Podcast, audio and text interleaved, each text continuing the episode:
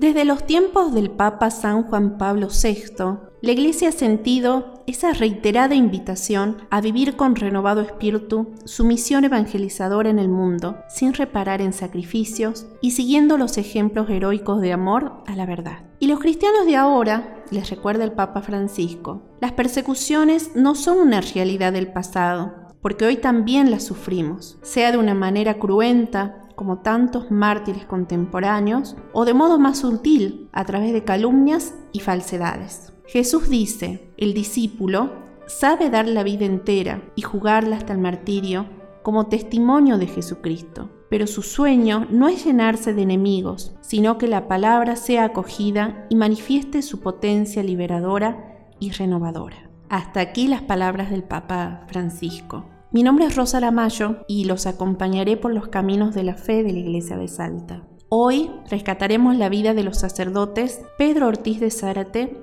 y Juan Antonio Solinas. Ellos son conocidos como los mártires de Senta quienes fueron beatificados el 2 de julio en una celebración eucarística que presidió el cardenal Marcelo Semeraro, prefecto del Dicasterio para las Causas de los Santos del Vaticano, ante una multitud congregada en el Parque de la Familia Norán, en el norte salteño. El cardenal Semeraro se refirió a la historia del martirio de los nuevos beatos como lejana en el tiempo, pero singularmente, por algunos detalles sangrientos, también lejana de nuestra sensibilidad. Cuando se trata de perseguidos y ejecutados por odio a la fe o por la justicia practicada por amor a Cristo, señaló, emerge una nueva clase de lectura que Tertuliano expresó con esta clásica sentencia. La sangre de los cristianos es una semilla.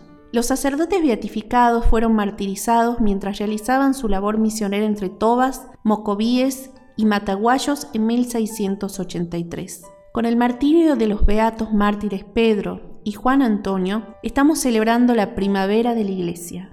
El aporte más importante de este testimonio martirial ha de ser el ejemplo y estímulo que ofrece a todo el pueblo de Dios llamado a la santidad. En esta ocasión tendremos las palabras del padre Juan Antonio Manzano, quien está en el previsterio del Obispado de Orán, quien nos contará más sobre la vida del padre Juan Antonio Solinas.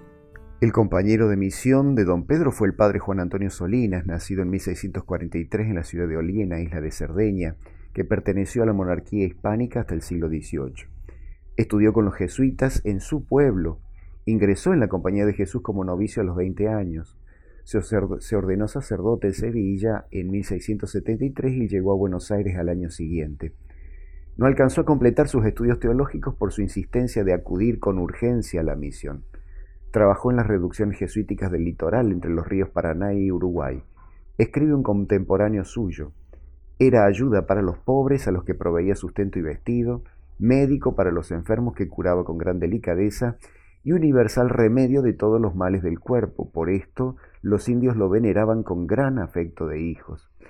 Aprendió con fluidez el guaraní que hablaba como si fuera su lengua natural en 1678, Solinas se vio implicado en curaciones milagrosas, niños que se sanaban de una contagiosa epidemia cuando los llevaban a la capilla y pedían la intercesión de San Ignacio, el fundador, y una mujer que tras un mal parto perdía sangre hasta que le puso un anillo que había estado en manos de San Francisco Javier y se curó. Se convirtió en un confesor frecuente entre los españoles de Corrientes y las tribus de Jojonás en los límites entre Santa Fe y Santiago del Estero. En 1680 participó con otros tres sacerdotes como capellán en una expedición de 3.000 guaraníes con permiso de la autoridad española, cruzando a pie unos mil kilómetros de caminos imposibles para liberar la fortaleza de Colonia del Sacramento en el actual Uruguay de la ocupación de esclavistas portugueses. La victoria fue para los originarios y sus aliados españoles. En esa oportunidad como sacerdote le tocó confesar y ungir a todo tipo de moribundos españoles, portugueses, tupíes y guaraníes. En 1682 pudo emitir sus votos perpetuos, preparándose eh, para la misión que estaba preparando don Pedro Ortiz de Zárate en el Chaco, a la que acudió en 1683.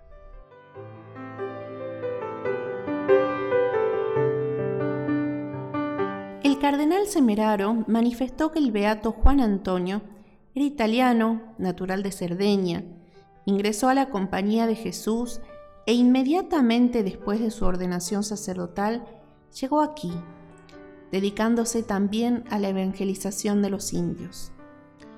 Los testimonios han destacado su generosa entrega a las necesidades espirituales y materiales, así como la atención pastoral en favor de españoles que habitaban aquí en el norte.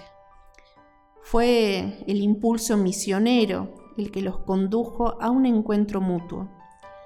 Juntos se pusieron al servicio del Evangelio y fueron fieles hasta el derramamiento de su sangre.